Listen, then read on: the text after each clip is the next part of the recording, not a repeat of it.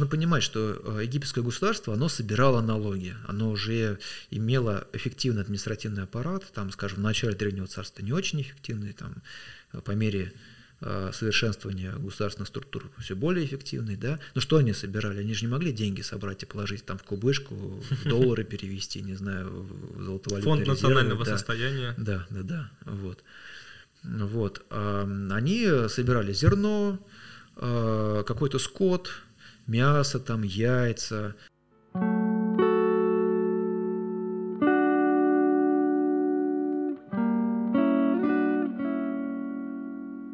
Сегодня у меня в гостях Максим Лебедев, кандидат исторических наук, египтолог и популяризатор науки. Здравствуйте, Валентин. Очень рад, э, что вы нас посетили. Сегодня тема у нас Егип, Египет, египтология э, и еже с ней. И моя самая любимая рубрика. Я хочу, чтобы вы мне задали какой-то вопрос из зоны вашей компетенции, и я до него нужно как-то ответить, чтобы проверить свои знания. Угу. Ну скажите мне, пожалуйста, вот наверняка вы слышали о таком царе, как Тутанхамон, да? и о таком царе, как Рамзес II, да. наверное. Э, два известных правителя из истории Египта. А кто из них э, правил раньше? Тутанхамон. Тутанхамон, да. Правильно? Да, это правильно, да. да. Я, походу, мультик вспомнил, такой по СТС раньше шел, а, там про мумию было маленько, и он вроде был как раз Тутанхамоном, только маленьким, короче. А, да, Рамзес II даже дожил до очень преклонного возраста. Тутанхамон, как известно, умер очень молодым. Вот, но тем не менее, Тутанхамон относится у нас к так называемой 18-й династии, как у нас были династии там Романовых, Рюриковичей, да, так и в Древнем Египте были отдельные царские дома, и вот, соответственно, Тутанхамон относится к 18-й династии, а Рамзес II к 19-й. Mm. Прекрасно. А, что меня сильно интересует, но я сначала сделаю такую небольшую подводку, чтобы рассказать, от чего ноги растут. А, сразу скажу, что я уже так не думаю, но история очень важна. В девятом примерно классе я на уроке химии, у нас были отличные взаимоотношения э, с учителем химии, я не учил химию, но у меня была четверка, потому что мы очень много болтали на уроках.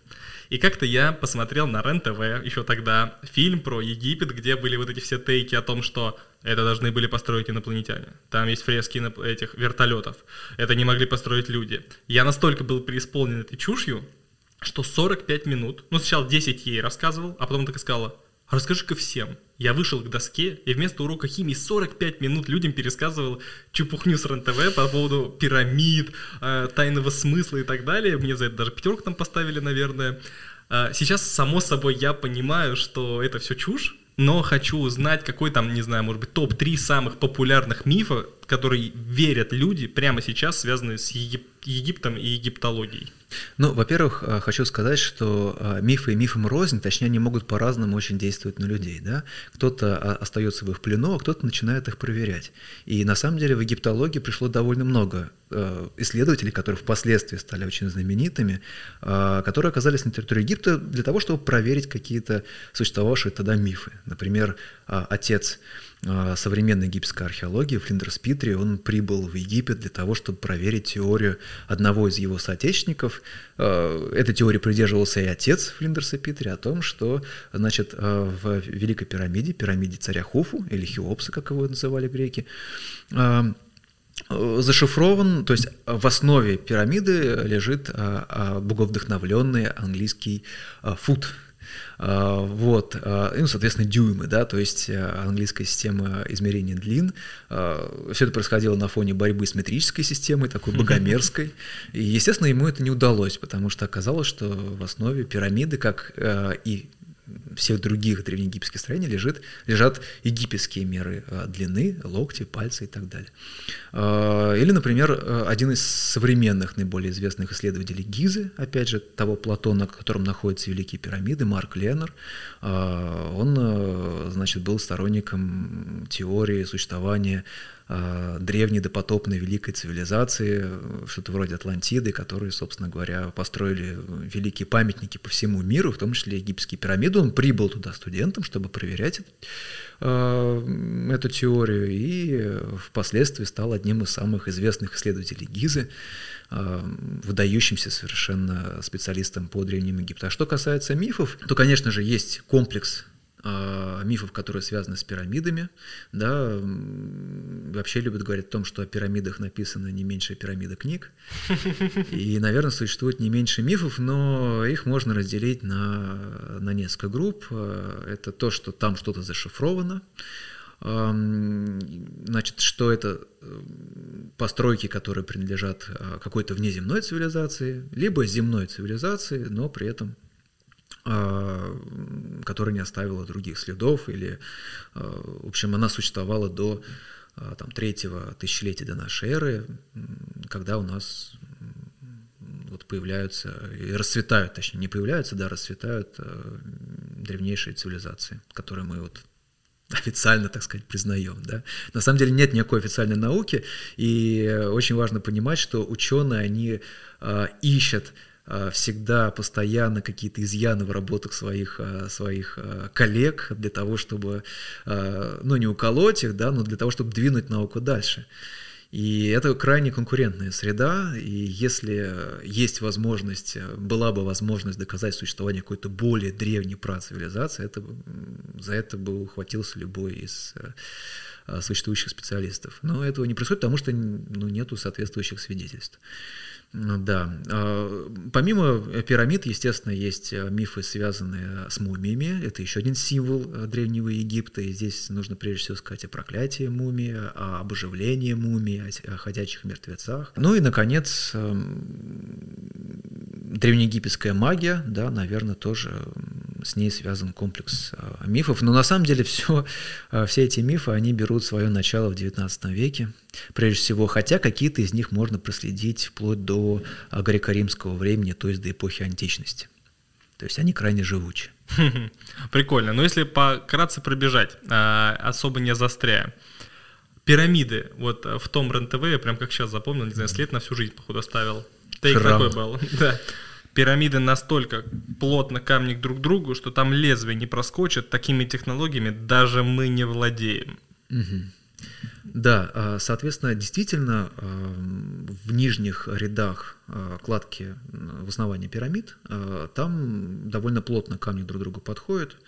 В каких-то местах действительно можно, нельзя там просунуть и нож, но это совершенно нормальное свойство очень многих древних кладок. Важно, что происходит дальше. Почему это основание было так хорошо сделано? Ну, потому что оно держит очень большую нагрузку. Там действительно крупные блоки, они хорошо подогнаны. А, и дело в том, что когда большинство современных туристов оказываются около пирамид, они имеют дело с слоями, которые очень близко находились к облицовке.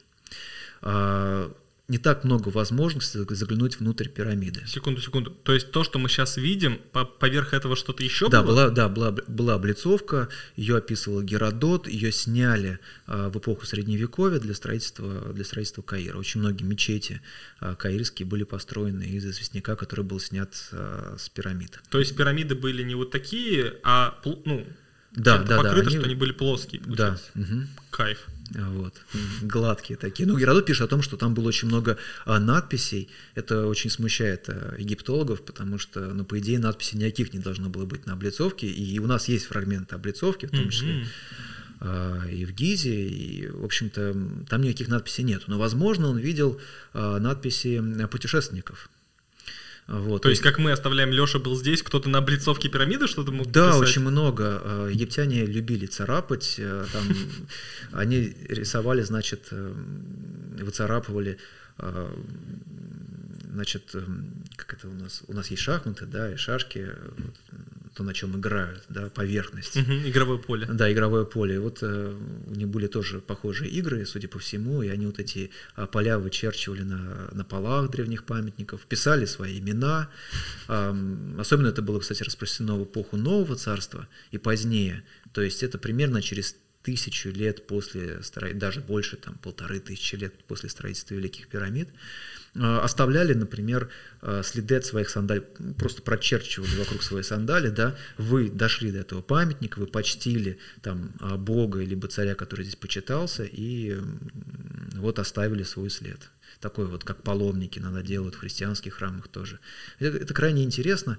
И вот эта традиция, она, кстати, продолжала сохраняться очень долгое время, а потом в XIX веке, как только дешифровали египетское иероглифическое письмо, тут же уже э, европейские э, путешественники стали оставлять свои надписи. Ну, естественно, то есть они на алфавитных системах письменности они оставляли эти надписи там, с грек, древних греков и римлян. Огромное количество греческих, римских надписей, латинских, а, известно на территории Египта.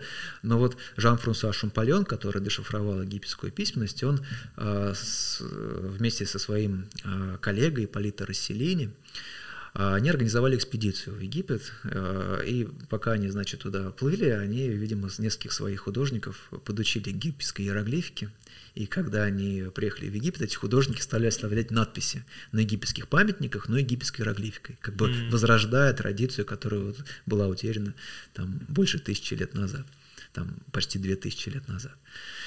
Вот. А, да, я немного вас отвел от темы. Мы да, говорили да, про ага. эту плотность настроек. Да, да, да. Так вот, а, значит, а, но если мы посмотрим а, то, из чего сложена сердцевина пирамид, то мы видим, что, во-первых, а, блоки там очень плохо обработаны, часто а, между ними э, крупные зазоры, и чем выше мы поднимаемся, тем блоки становятся меньше, оно и логично, потому что чем ну, высоко блоки затаскивать крупные уже тяжело, да, поэтому они постепенно уменьшаются в своих объемах, и, соответственно, уменьшается их вес.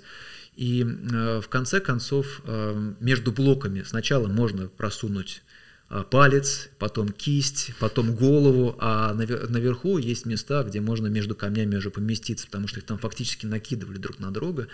И э, вот э, а, Икинори Кава есть такой э, довольно известный сейчас благодаря использованию современных технологий в египтологии коллега из Японии, он как-то летал на дроне, на квадрокоптере вокруг верхушки Великой пирамиды и сделал трехмерную модель с помощью фотограмметрии. И по ней очень хорошо видно, на самом деле, насколько там, во-первых, небольшие блоки, да, и она, кстати, опубликована в интернете, ее можно найти. Вот. И, во-вторых, насколько они там неровные. И более того, в XIX веке было развлечение среди э, европейских, прежде всего, туристов, но и американских тоже, по сбрасыванию блоков а, с пирамиды. Да? То есть это нужно понимать, что это уже там, блоки не по полторы тонны, которые там наверху находятся. Вот, их могла, могла группа каких-то очень активных, отчаянных а, туристов вот, а, сбрасывать такие блоки. Было такое развлечение. Я вот был в Египте, но к пирамидам ни разу не ездил, к моему большому сожалению. А это вообще, вот если, грубо говоря, вот это просто все камни, и внутри есть небольшое помещение, или там как бы первый этаж, как говорится, это все полое, или вот, ну, что такое? Во-первых, это не все камни, да, потому что э, у многих пирамид есть э, довольно заметно возвышающиеся э, скальные основания, да, то есть египтяне использовали рельеф, они были людьми, они пытались сэкономить там, где то можно сэкономить, как любые строители. Да? Вот. А, во-вторых, они использовали растворы для того, чтобы скреплять камни между собой. И кроме того, там с конца 19-го, с начала 20 века все больше современного бетона появляется а на пирамидах, потому что с помощью него реставрировали долгое mm-hmm. время. Вот. Поэтому, когда... А дело в том, что в Египте камень очень быстро загорает и становится неотличим практически от э, местного, точнее не камень, а раствор. Uh-huh. Да? Он темнеет, э, выветривается, его порой очень сложно отличить от камня. И иногда приходят люди и говорят, ну смотрите, это же бетон. Ну да, это бетон, только он здесь появился там 100 а, лет назад, иногда меньше. Э, и об этом хорошо известно, потому что пирамиды реставрировали. А сфинксы, например, Великого тоже реставрировали на протяжении э, многих столетий. Э, Еще древние египтяне, затем македоняне, римляне. Помимо камня был еще раствор. Причем есть раствор третьего тысячелетия, который использовали сами древние египтяне при строительстве. И чем выше, тем его больше на самом деле. Там mm. реально толстые, ну, такие мощные слои этого раствора. Вот. А, что касается внутренних помещений, то да, их относительно немного, хотя а, Великая пирамида одна, одна из самых сложно устроенных. А, египтяне шли к этому сочетанию камер и коридоров довольно долго, на протяжении нескольких поколений, и мы это очень хорошо видим, потому как развивалось, собственно говоря, строительство пирамид. Они не всегда были вот истинными, да, сначала были mm-hmm. ступенчатые пирамиды, они строились из очень небольших блоков, которые могли перенести там два человека. это типа, ну вот прям вот так? Да, да, да, там были просто небольшие блоки, э, э, небольшой строительный модуль, как песчинки, да, они будут разваливаться, если их очень mm-hmm. много, если э, они, значит, обладают большим весом. И поэтому э, египетские строители были вынуждены наклонять их ряды немножко как бы к центру пирамиды, чтобы они друг на друга давили и как бы друг uh-huh. друга держали. Но, а, а это, в свою очередь, заставляло их строить ступенями. Uh-huh. Вот. А затем при отце э, Хуфу или Хеопса, которого звали Снофру, это один из самых великих э, царей, основатель четвертой династии, вот, великий завоеватель и строитель первой э, истинной пирамиды. Вот э, при нем начали работать с крупными блоками. Египтяне до этого умели на протяжении нескольких столетий обрабатывать крупные камни, но, как правило, их было немного.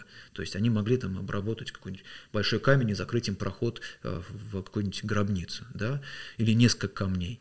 Но э, вот в масштабах там большой пирамиды, в промышленном масштабе, как мы сказали, хотя естественно, термин не применим, но тем не менее, да, в очень больших масштабах они научились это делать при снофру. И изменение размера модуля, оно позволило строить уже истинные пирамиды, которые вот облицовывались, mm-hmm. они гладенькие получались. И у Снофра это тоже получилось не сразу, потому что сначала, видимо, он заканчивал э, ступенчатую пирамиду своего предшественника, попытался ее облицовать, и вся эта облицовка слетела одна из версий. Там, в Мейдуме есть такая очень интересная пирамида, она крайне живописная, но не очень понятно, как она строилась, как она окончательно выглядела и была ли она закончена. Но есть такое предположение, что, он нач... что это была ступенчатая пирамида, которая обстраивалась, и, возможно, ее попытались превратить в истинную, не получилось, все обвалилось.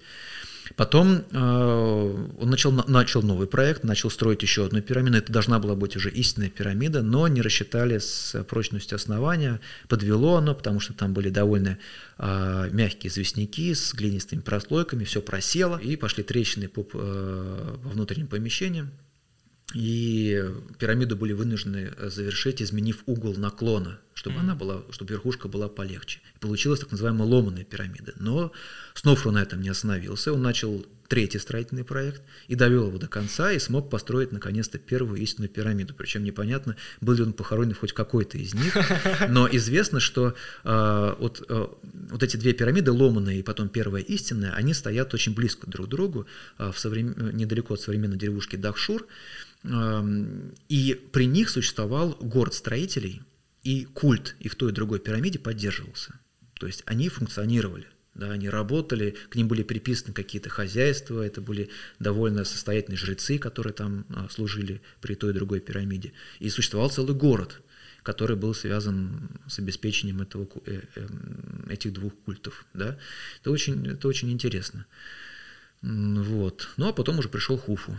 То есть путем проб и ошибок э, бесконечных египтяне все-таки добились и смогли построить вот э, одно из семи чудес света. А вообще, вот мы довольно долго работаем в ГИЗе, есть экспедиция Российской Академии Наук, Института Востоковедения под руководством Леоноры Ефимовны Кормышевой, доктор исторических наук. И вот многие члены нашей команды работают там с 2000 года, то есть там уже больше 20 лет. За это время был накоплен э, довольно неплохой опыт, который говорит об одном. Египтяне это были очень настойчивые неудачники. У них постоянно что-то не получалось. Они прорубались какие-то плохие слои известняка, были вынуждены постоянно исправлять свои косяки, но они учились на своих ошибках и двигались вперед. У них с каждым разом получалось все лучше и лучше, они все эффективнее использовали те ресурсы, которые у них были в распоряжении.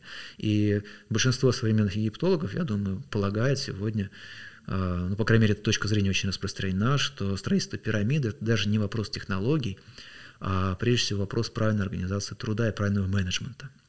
А это стало возможно благодаря а, ну, довольно совершенно для того времени бюрократической системе. Ведь я правильно понимаю, что пирамиды строили свободные люди, а не рабы, как в некоторых фильмах. То есть вот эти видосы, где, ну, точнее, фильмы, где или Астерикс и Обеликс, когда идут рабы, их плетью бьют, они вот так типа тащат эти камни, это все неправда, пирамиды строили свободные люди за деньги. Ну или за еду, не знаю, там что-то было в почете. А, ну, мы не можем сказать, а, были ли они свободными в нашем понимании этого слова, да, потому что представление о свободе тоже меняется со временем. И вот дворянин там в XVIII веке при Екатерине II, насколько он свободный в категориях современного общества, да, тоже большой вопрос. Я да. бы назвал его свободным.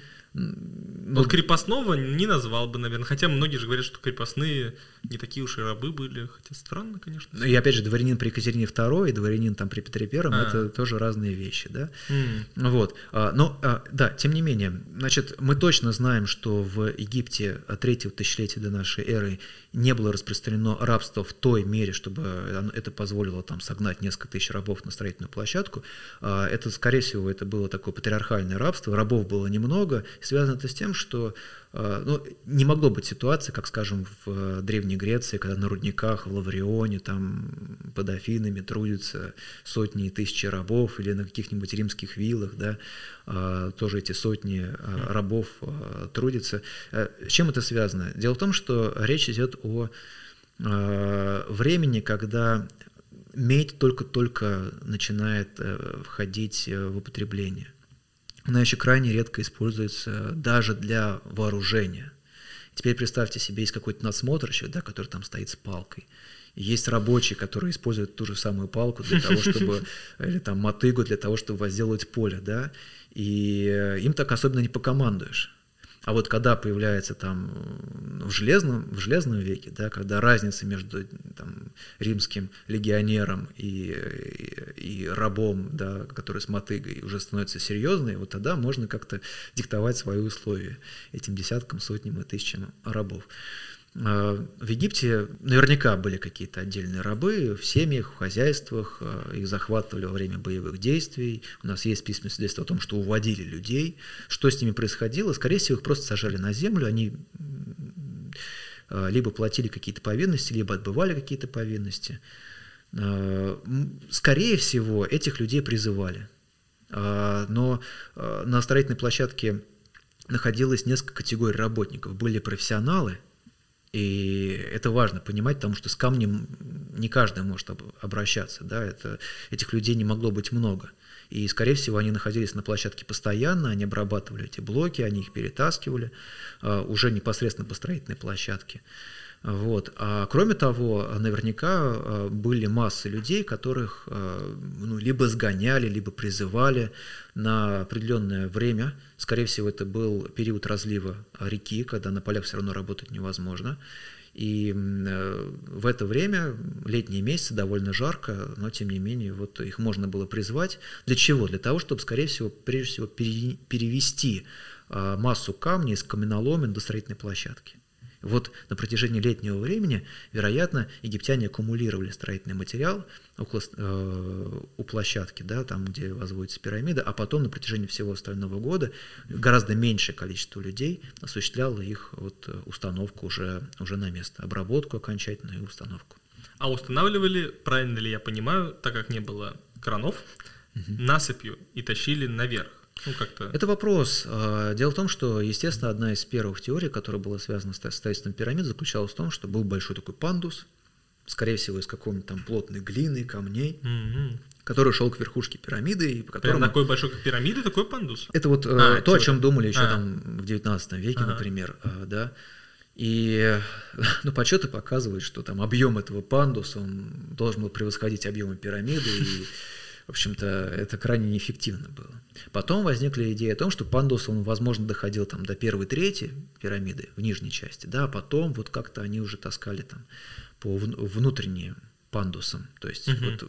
леса типа такие мини. Нет, не леса, а вот вы возводите пирамиду и спиралью по самой пирамиде уже уже за. Это за, если пирамида такая, а если она такая. Вот а, в Великой пирамиде а, в Хуфу а, найдены следы вот этих внутренних пандусов. А, угу. Вот это типа таких коридоров было, угу. по которым затаскивали, вот, а потом их а, а, потом они оказались закрыты. Ну, то есть, типа, в начале, получается, были большие камни, а где там больше середины, ну, и вверх, там угу. камни меньше, поэтому да, технически да пару людей могли поднести этот блок туда. Ну, скорее всего, не пару, все равно речь идет там о десятке, mm-hmm. десяток, да, не десятки, а там человек 10, которые mm-hmm. могли эти камни нормально, совершенно не сильно себя утруждая, mm-hmm. перетаскивать.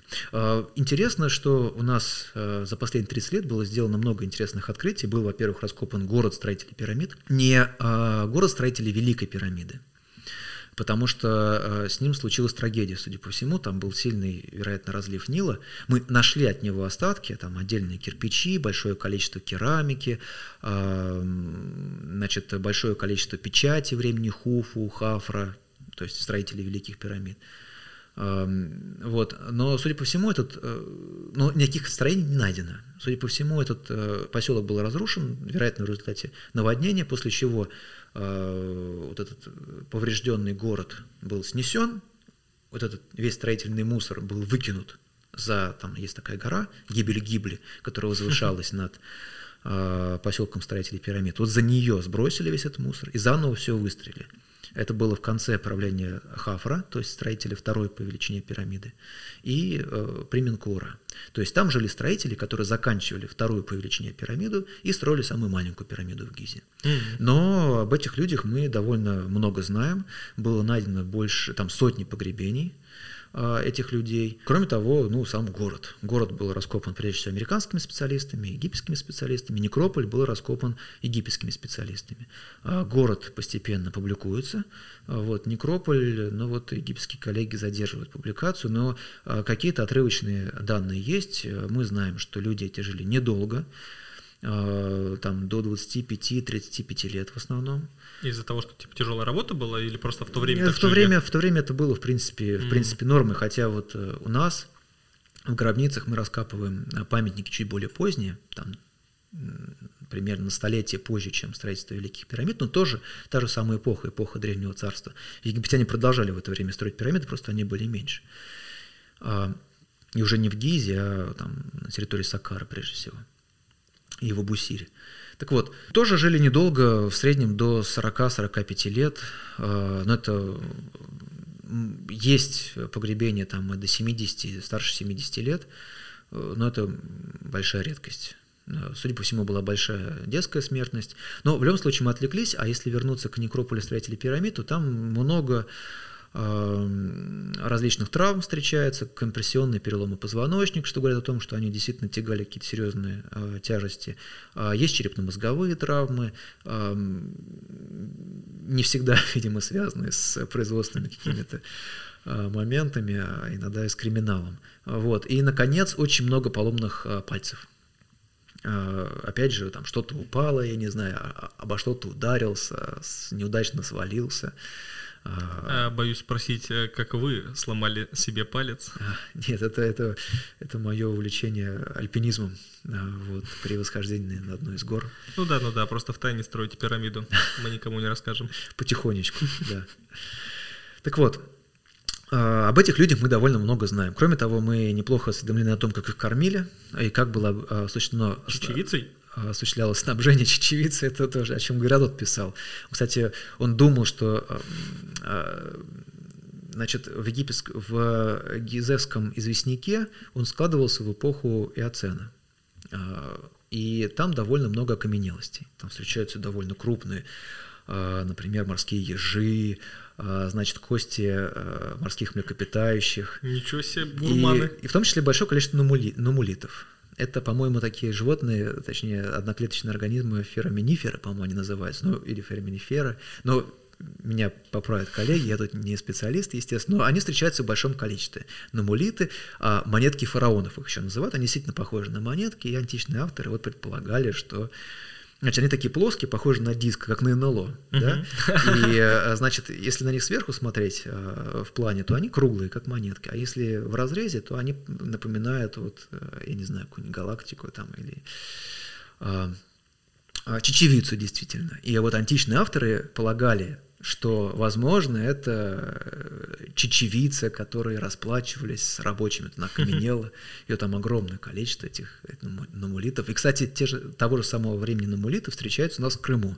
Mm-hmm. Я вот как раз лазал по горам в Крыму и удивлялся все то, что ты видишь в Гизе, в том числе вот эти морские ежи, ты можешь встретить э, в Крыму где-нибудь на южном, на южном берегу, и ты понимаешь, что это было одно и то же а, значит, море, и э, если кто-то хочет построить э, пирамиду в России, вот есть идеальный материал, точно такой же гизекский у нас, у нас в Крыму. Материал создан без поддержки Ростуризма. Так э, чечевица это миф, то есть египтяне не ели чечевицу? А, значит, в основном э, основа диеты этих рабочих, э, естественно, был хлеб. А, кроме того, мясо. Они ели его, судя по всему, в довольно большом количестве. И если обычные рабочие... Опять же, оговорюсь, речь идет, судя по всему, о специалистах, которые круглогодично или большую часть года находились на строительной площадке. Да, не те люди, которых привлекали для того, чтобы перетащить камень из каменоломен до строительной площадки. Так вот, довольно много ели мяса, и обычные рабочие – это, прежде всего, мелкий рогатый скот, и, как правило, молодые животные, там молодые барашки, молодые козлята. А управляющий, значит, менеджмент, так сказать, а, питался в основном говядиной. Но тоже, как правило, молодые животные. Э, вот. Вообще, американцы, которые раскапывали э, этот поселок и продолжают его копать, там большая часть территории сейчас исследована, но оставался один кусок, это такое футбольное поле для местных, э, местной ребятни. Вот, там проводили геофизические исследования, было понятно, что да, эти конструкции продолжаются, но там невозможно было копать. Сейчас э, вот э, в этом году, получается, американцы там пройдут свой первый сезон. Они добились того, что у египетских местных мальчишек теперь нету места для того, чтобы играть в футбол. Он отдан... Америка несет демократию. Его восстановят после того, как там будут проведены археологические работы, mm но сейчас, э, соответственно, поле отдано археологам на, на изучение, точнее, э, то, что под ним находится. Вот. И э, мне очень понравилось, как Марк Леннер поставил э, задачу. Значит, что нужно найти? Нужно найти, э, во-первых, производственные, э, значит, какие-то Э, помещения, да, или какие-то центры, да, то есть где производилась еда для этих людей и там расходные материалы, э, вот. И действительно такие э, помещения были найдены. Надо было найти, где люди жили, и они были найдены, эти помещения, и для администраторов, и для, значит, э, простых рабочих. Простые рабочие жили в таких длинных галереях или что-то вроде бараков. Видимо, они были э, в несколько этажей. В каждом бараке была кухня. Кроме того, американцы искали отхожие места и места хранения воды. Места хранения воды они не нашли, возможно, они находятся ближе к Нилу, то есть э, на современно застроенной уже территории. Они не смогли найти пока что отхожих мест. Вот, а, продолжаются поиски, да, потому что ну, это крайне отхожие места дают крайне интересные материалы. Отхожие места да. это сортиры. Да, да, да. Все. Вот. То есть кал или это все сохраняется в почвах, как окаменелостях и так далее, это полезно. Это очень интересно, да, потому что по ним можно более подробно изучать диету. То есть мы сейчас mm. диету изучаем по костным признакам, mm. ну, прежде всего mm-hmm. по, по костям животных и по макроостаткам растений. Вот. У американцев, опять же, была очень крупная программа по э, отборке образцов, флотации, то есть вы отбираете какую-то пробу, да, там, ну, у нас в археологии это обычно 10 литров со слоя, но это может, в зависимости от условий вы можете менять эту нарезку, а это может быть и больше, и меньше, может быть слой там, нет в слое вообще 10 литров, да, там тоненькая прослойка собирается, все, да, и после этого он либо просеивается, либо промывается, и то, что э, в результате промывки то, что всплывается, это называется флот, да, и он потом под микроскопом изучается, там, под разным увеличением, ну, как правило, 40 раз, ну, вот, и вот этот материал, он массовый, и он дает хорошую статистику. Так вот, в основе, значит, э, хлеб, мясо, пиво. Ну, вот. Алкогольный или как наш квас? Или так нельзя сказать? Что-то вроде бузы получается. А буза это что? Ну, Брашка? Да, там с хлебными всякими э, фрагментами, которые mm-hmm. там плавают. Вот. И, значит, рыба поскольку Египет – это речная цивилизация. Кроме того, э, были отдельные значит, э, районы в этом поселении, где люди преимущественно питались не мелким рогатым скотом, а свиньями. Mm-hmm.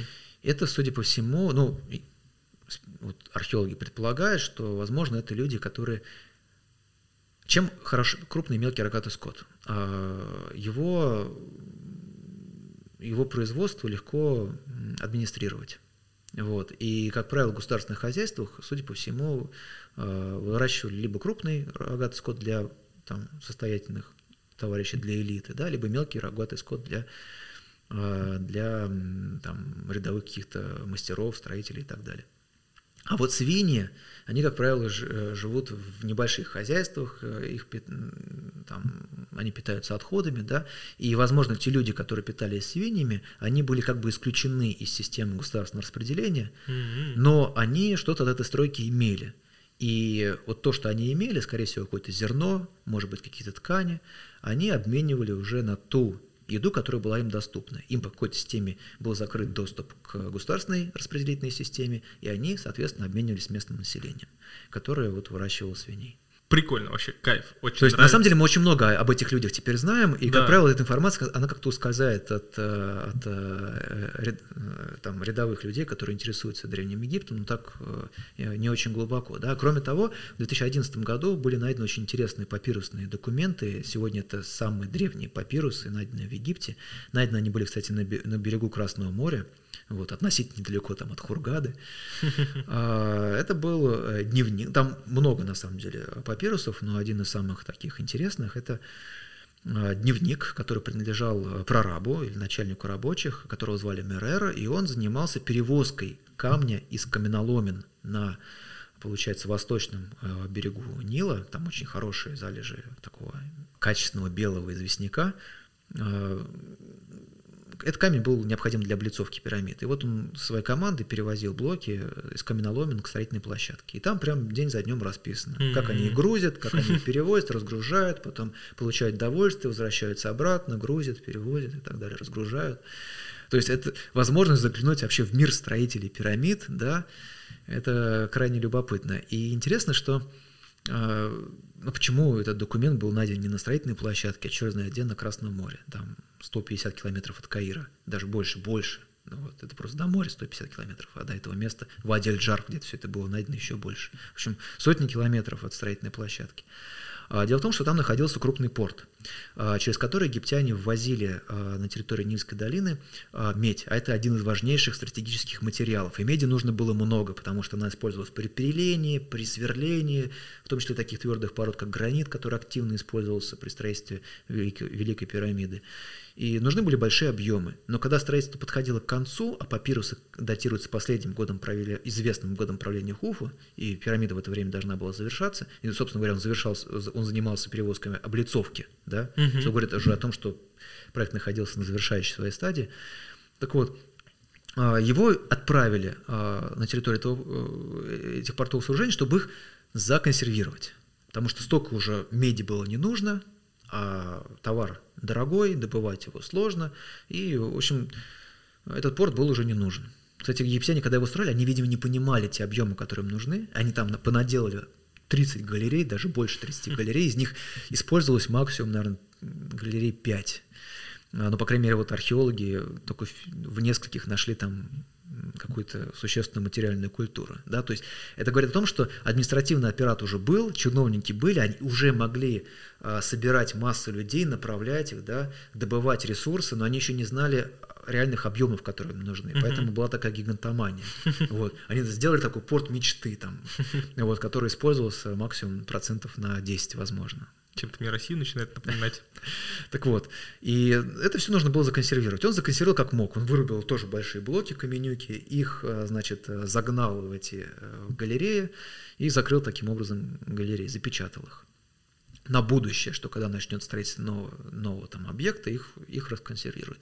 И когда он эту работу закончил, он, видимо, в сердцах, я уже не знаю, как это происходило, он понял, что ему эти документы больше не нужны. Все, строительство пирамид завершено, вся инфраструктура с ней связанная, в этом месте она законсервирована. И он выкинул эти документы, которые ему были больше не нужны, в том числе свой, свой журнал. Mm-hmm. Вот, так что... Вообще, на самом деле, если бы историю в школе преподавали так, чтобы вот рассказывать про то, как жили обычные люди, было бы немного понятнее, потому что теперь я хоть чуть-чуть больше представляю про Египет, потому что у меня в голове реально Астерикс и Обеликс. Вот я вижу каких-то прям вымышленных рабов, вымышленные там чечевицу и так далее. Меня вот что интересует. Мы чуть-чуть затронули про эту кису с лицом человека, надеюсь, это была киса. У меня какие вопросы? Во-первых, что это? Во-вторых, почему, если ее реставрировали, нос так и не вернули? И почему тоже много вот этих мифов по поводу, что там изображено? Либо какой-то фараон, либо какой-то бог, либо помесь человека с еще чем-то.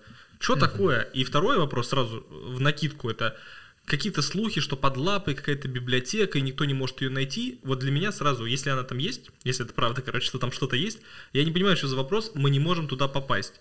Мы не можем туда попасть, хотя летаем в космос. Это камень, его можно пробурить, раздолбить и зайти. Вот такие два вопроса у меня есть про сфинкса. Да, про великого сфинкса, но действительно э, штука загадочная. До сих пор среди египтологов ведут споры о том, кого он реально изображает. Кто-то пишет о том, что это, скорее всего, э, значит, Хафра, э, строитель Великой пирамиды. Кто-то говорит о том, что это Джедефра, или вот сейчас стало модно значит, э, реконструировать его имя как э, Раджедев, но в любом случае это преемник Хуфу, строителя Великой пирамиды. Но большинство египтологов склоняется к тому, что это Хафра, или Хефрен, как его называли древние греки. Дело в том, что почему она такая загадочная? Там очень много было доделок. Его изменяли на протяжении там, столетий. В эпоху Нового царства сфинкса доделывали. А, значит, его активно реставрировали, реставрировали в эпоху греко-римского Египта. В общем, там это такой многослойный очень памятник.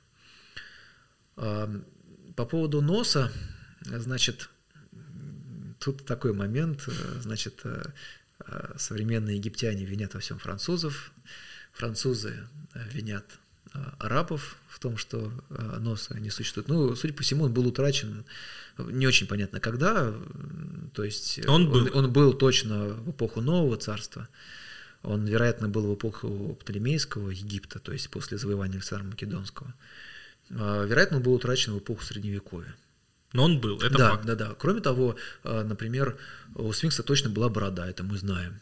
Такая, есть... как вот в этих этих. Э, да, да, да, да. У нас есть изображение. По крайней мере, в эпоху нового царства у него была борода, скорее всего, в эпоху древнего царства была борода.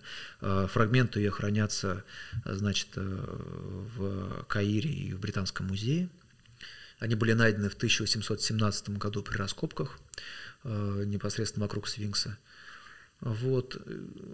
Да, значит, существует постоянно спекулируется, обсуждается мысль о том, что предположение о том, что там есть какие-то тайные комнаты по сфинксам. собственно говоря, Марк Леннер приехал э, в свое время в Гизу, вот как раз э, это в том числе проверять. А вот а, а, помимо тайных, тайных комнат, mm-hmm. в нем вообще есть комнаты реальные? Или он просто вот, ну, как бы э, законченный объект и значит, нет входа? Значит, в голове сфинкса была дырка, а, которая, возможно, одно из предположений, использовалось для установки там короны, потому что угу. на, на изображениях в эпоху Нового Царства там есть у него корона.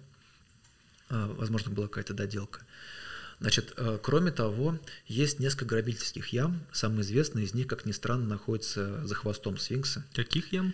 Таких грабительских. А, это были такие пробои. А, не очень понятно, какое время они появились, э, но, вероятно, уже в древности, в эпоху Средневековья и в раннее новое время ходили слухи о том, что под сфинксом там джинны, сокровища, тайные знания, еще что-нибудь и так далее. Вот. И люди бились бились под сфинкса, mm-hmm. ну, пробивались, да, Понял. довольно, ну, традиция, она и уходит глубоко, вглубь веков. И есть несколько таких дырок, ну вот самая, самая длинная из них, она находится вот за, за хвостом сфинкса, нам там удалось как-то побывать а, с членом нашей Сфинктер команды. сфинкса. Ну вот а, оттуда вылезаешь совершенно просветленный, а, там нет, нет ничего, кроме мусора, а, она несколько метров глубиной, не закончена. То есть э, таких грабительских ходов на самом деле в Гизе очень много, mm. в, как правило, в гробницах. Ну и, собственно говоря, проводились очень активные и масштабные геофизические исследования вокруг сфинкса и э, с целью обнаружения каких-то аномалий, да, потому что мы не можем говорить комнат, если вы настоящий ученый, да, но аномалия, да, аномалия может быть комнатой, может быть пещерой, может быть еще чем-нибудь, потому что гизекский э, известняк, он, э, как любой другой известняк, он подвержен эрозии, прежде всего водной эрозии, и там э, карста довольно много. Вот. И в, на территории нашей гробницы, вообще в Гизе, там есть довольно крупные карстовые полости. В общем, это нужно было проверить. Проводились геофизические исследования с помощью георадаров и с помощью магнитометров. Они не показали присутствия каких-то аномалий под сфинксом. Самое последнее исследование проводилось относительно недавно, оно было связано с проектом по осушению территории вокруг сфинкса. Вот. Э, американцы вместе с египтянами совместно делали, большой был проект. Э, большая проблема, потому что уровень почвенных вод в Египте сейчас стал довольно высоким после строительства Суанской плотины, а вода чем опасна? В ней растворены соли в большом количестве, которые смываются с полей. Эта соль проникает довольно пористый известняк и потом выходит на поверхность. Э, вода испаряется, а соль выходит на поверхность, выдавливая самые, самые верхние слои известняка. И памятники осыпаются такими хлопьями. Это особенно вот прискорбно видеть в гробницах, которые были богато оформлены, там какими-то рельефами, надписями. Вот эти иероглифы, они прям хлопьями уходят. И я в Гизе э, впервые появился в 2008 году.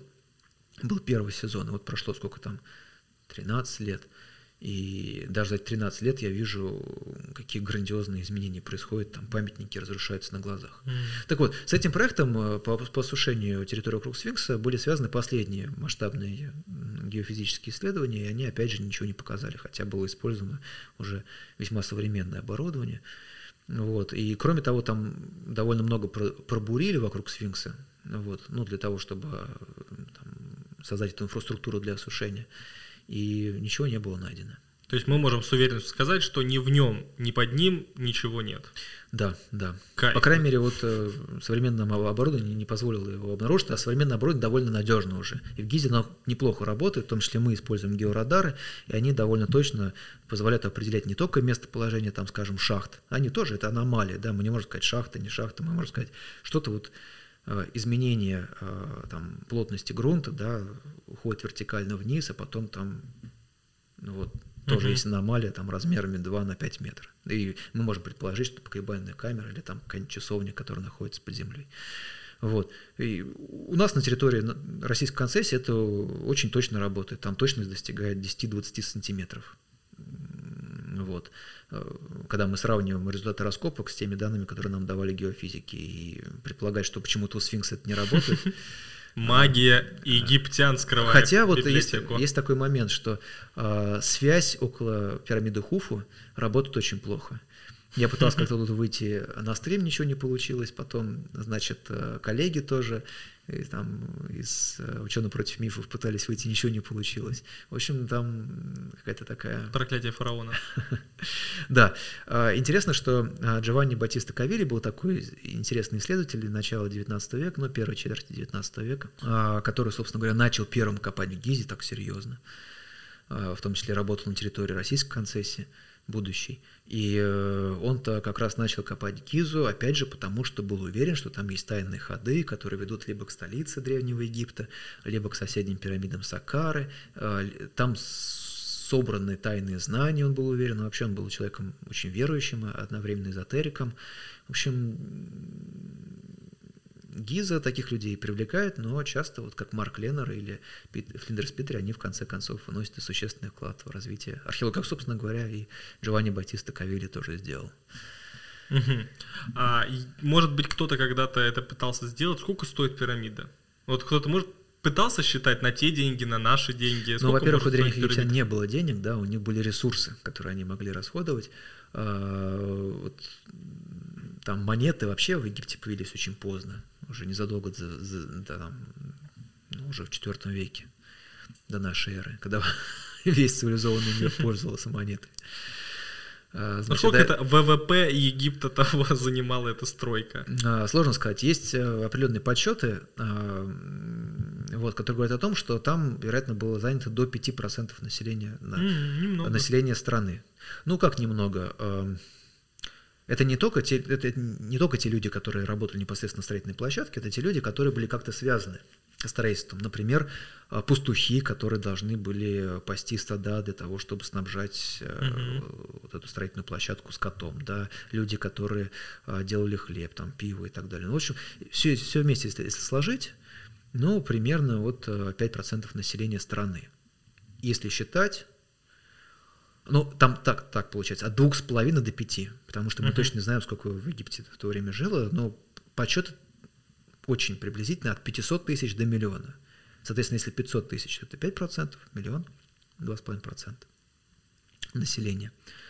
А, много-то или мало, но вот э, в конце Великой Отечественной войны только в армии было 7,5% а, населения Советского Союза. Это много. Ну, то есть, э, ну, это, mm. это было серьезное напряжение сил всей страны, да? Ну, в армии 7,5%. Mm-hmm. Здесь со строительством пирамиды 2,5-5%. Ну, то есть, вот сравнимо с ведением крупной войны на протяжении там, да, а. да, да, круп, не такой крупный, как Великая Отечественная война, но какого-то ну, какого крупного противостояния на протяжении там нескольких десятилетий. Там предполагаем, что гробницу, ну, пирамиду Хуф устроили ну, порядка 20 лет, плюс-минус. Зато рабочие места на 20 лет расписаны. А, да, этих людей снабжали, вот, э, судя по данным археологии, неплохо снабжали. Вот. И потом нужно понимать, что э, египетское государство, оно собирало налоги, оно уже имело эффективный административный аппарат, там, скажем, в начале Древнего Царства не очень эффективный, там, по мере Э, совершенствования государственных структур все более эффективный, да. Но что они собирали? Они же не могли деньги собрать и положить там в кубышку, в доллары перевести, не знаю, в золотовалютные Фонд резервы. национального да. состояния. Да, да, да, вот. Вот. Они собирали зерно, э, какой-то скот, мясо, там, яйца, молоко, в конце концов. Ну вот э, все, что довольно быстро портится. Если вы сейчас эти ресурсы не, не пустите в дело, да, их нельзя сложить на будущее, там, uh-huh. на сложные времена, потому что если вы сложили зерно на сложные времена, то придут э, какие-нибудь мыши там, и все это сожрут через несколько лет, это невозможно будет уже использовать. Да, поэтому нужно действовать здесь и сейчас. И как эти ресурсы можно расходовать? Ну, самое очевидное – это э, обеспечение лояльности элит, да? э, поддержание сильной организованной армии, да, ну, то ну, эффективной, да, и у египтян действительно на протяжении третьего тысячелетия, ну, по крайней мере, первой половины третьего тысячелетия, судя по всему, не было каких-то серьезных врагов, в округе, потому что у них была крупная организованная армия, пускай там довольно примитивно вооруженная, но у соседей не было и того. Вот, и поэтому егип, египетские цари долгое время считали, что они, в принципе, как бы ну, всех победили изначально. И если кого-то еще не победили, то просто люди об этом не знают. Ну, как бы соседи об этом просто еще не в курсе. Вот. Это, как, это, кстати, благо для а, соседних народов. Египтяне вообще были большими шовинистами. Они полагали, что в Низкой долине все устроено идеально – когда они распространяют свою политическую власть на какие-то новые территории, там тоже все становится устроено, ну, все там устроено становится идеально. А там, где нет пока что их власти, например, там где далеко на юге, там люди черные, потому что там очень жарко, там невозможно жить. На севере там наоборот какие-то дожди, леса, горы. Там в Месопотамии реки текут совершенно в другую сторону. Это вообще кошмар, как там можно жить. Вот. И только египтяне со своей цивилизацией, со своими богами, со своими царем, они вот э, распространяют э, то, что они сами называли мат, то есть должный порядок вещей. Mm. Вот. Но а, в основе а, вот этих всех убеждений, а, видимо, лежала череда побед а, первой половины третьего тысячелетия, которые, ну, у них не было объективно каких-то серьезных, а, серьезных врагов. И вот, значит, а, обеспечение а, лояльности элит, армия для завоевания и увеличения, так сказать, какой-нибудь там добычи, да, вот опять же, для чего? Для того, чтобы элит подкармливать и поддерживать. Либо какое-то крупное монументальное строительство. И это тоже важно, потому что оно подчеркивает а, важность тебя как там, Бога, Бога-человека, тоже ведутся споры, как египтяне своих правителей воспринимали, но тем не менее очень важное существо, которое обеспечило связь, по крайней мере, между миром людей и миром, и миром богов. И единственное существо, которое могло, судя по всему, с богами договариваться. Чтобы поддержать этот статус, а, нужно а, значит, демонстративно что-то потреблять в большом количестве. Э, ну, во всех э, древних обществах это происходило по-разному. Вот в Древнем Египте такое демонстративное престижное потребление, оно было связано с монументальным строительством. Слава богу, в Египте было достаточно ресурсов для этого, в том смысле, что как в Месопотамии там э, глина и глина, да, а здесь э, есть твердые породы камня, есть много мягкого камня. Э, вот под этими мягкими довольно-таки известняками и песчаниками – которые покрывают значительную территорию Египта, лежат, лежит так называемый докембрийский, образно, обр, э, докембрийский э, фундамент. Так вот, это граниты, всякие гнейсы, то, что, опять же, использовалось при строительстве пирамид, при облицовке там погребальных камер, при производстве статуй. Металлы находились в непосредственной близости, там, в Восточной пустыне, на Синае, в Нубе, золото имелось. Ну, в общем, все, что необходимо. Ну, железа не так много. Египет в первом тысячелетии начинает Э, отставать постепенно от своих соседей. Возможно, это было в какой-то степени связано с э, недостатком месторождения железа. Но до Железного века вот все необходимое для поступательного развития было. И масса зерна, там, которое нужно пустить, э, пустить в ход. Да? Там скота, который тоже нужно пустить в ход. Ну и вот Э, появились пирамиды. А почему пирамиды? При том уровне технологий построить что-то большое можно было только в форме пирамиды. Это что-то, чтобы это было большое, стабильно. Они не могли построить там Александрийский маяк или Колизей. А, то есть Но у них это, не было технологий это, для этого. Вот если мы возьмем чудеса света, то египетские пирамиды это первое чудо, чудо да, света, да? Да, первое. А, вот почему. Для меня вот, вот в чем моя проблема. У меня вот в истории даты плавают в голове, mm-hmm. поэтому я только хотел сказать, а вот тоже строили что-то монументальное, то и другое, получается, они да, первые, тоже на территории построили. Египта, да, но там Александрийский А-а-а. маяк, судя по всему, уже не египтяне строили, а там приглашенные специалисты из Греции. Mm-hmm. Ну, то есть там рабочие, наверное, были египтяне, но вообще это эллинистический проект, да, он уже не имеет отношения к, собственно, а, местной древнеегипетской цивилизации. Вот, они не могли построить такие сложные сооружения, или там мавзолей Мавсол, или там Парфенон. Ну, это было недоступно для них. Да? А, но они могли, если что-то высокое, да, то это должно быть что-то с крупным основанием и сужающееся кверху. Блин, они были такие логичные. Вот, потому что ничего, если что-то высокое хотите, только такую форму, извините. Это пришел к заказчику, к фараону, он говорит, хочу что-то высокое. Он говорит, такой, ну вот макет вот такой можем предложить. Типа. Ну вот, ну вот обелиск, ну вот, пожалуйста, но, но 20 метров, да, а это вот такая вот штука, но 140. Выбирайте. А, Блиц, 10 э, имен богов Египта прямо сейчас. Угу. Амон, Мут, Ра, Хонсу, Геб, а, там Шу, Тифнут. А, сколько там получается? А, Сехмет, а, значит, Нефертум. Ну и давайте какого-нибудь а, такого красивого бога Беса выберем. Спасибо, что пришли. Да, спасибо вам.